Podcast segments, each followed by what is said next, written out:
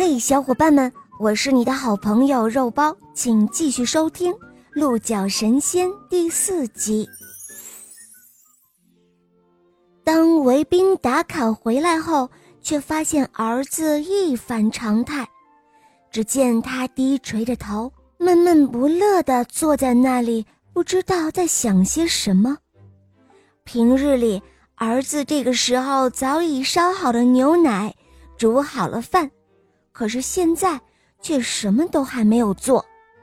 维宾达卡问鹿角发生了什么事情，鹿角便把事情的经过如实的告诉了父亲，并且说他对那位姑娘念念不忘，姑娘的走让他十分的难过。维宾达卡听了之后，他告诉儿子：“孩子，你听我说。”这林子里有很多的妖魔，经常以姿色来勾引修行者误入歧途啊！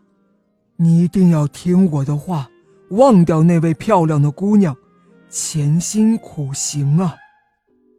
说罢，维宾达卡还在整个林子里仔细的搜寻了一遍，却没有发现一个妖魔。第二天。卫兵达卡又照常出去了。上塔公主看准了机会，再一次来找鹿角仙人。鹿角仙人和公主玩得非常的开心，鹿角仙人被迷得魂不守舍。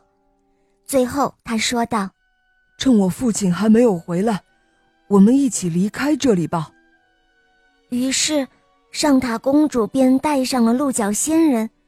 乘上了木牌，返回了王国。上塔公主带着鹿角仙人一回到王国，这个国家顿时普降甘霖，干旱立即被解除了，万物又恢复了生机。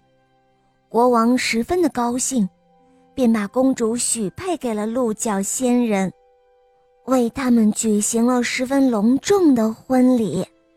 并且派人去接鹿角仙人的父亲维宾达卡来王宫里一同居住。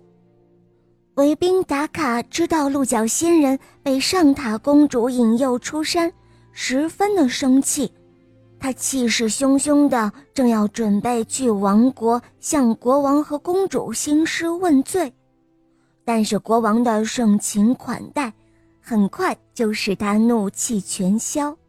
又见儿子和公主的确情投意合，便同意了这门亲事。这样一来，上塔和鹿角仙人就幸福的生活在一起了。后来，他们还生了一个可爱的儿子。好了，亲爱的宝贝们，这个故事呢就讲完了。如果你有想听的故事，需要我来讲给你听。你可以在公众号搜索“肉包来了”，在那里找到我来告诉我哟。当然，也可以来咨询怎样点播故事哟。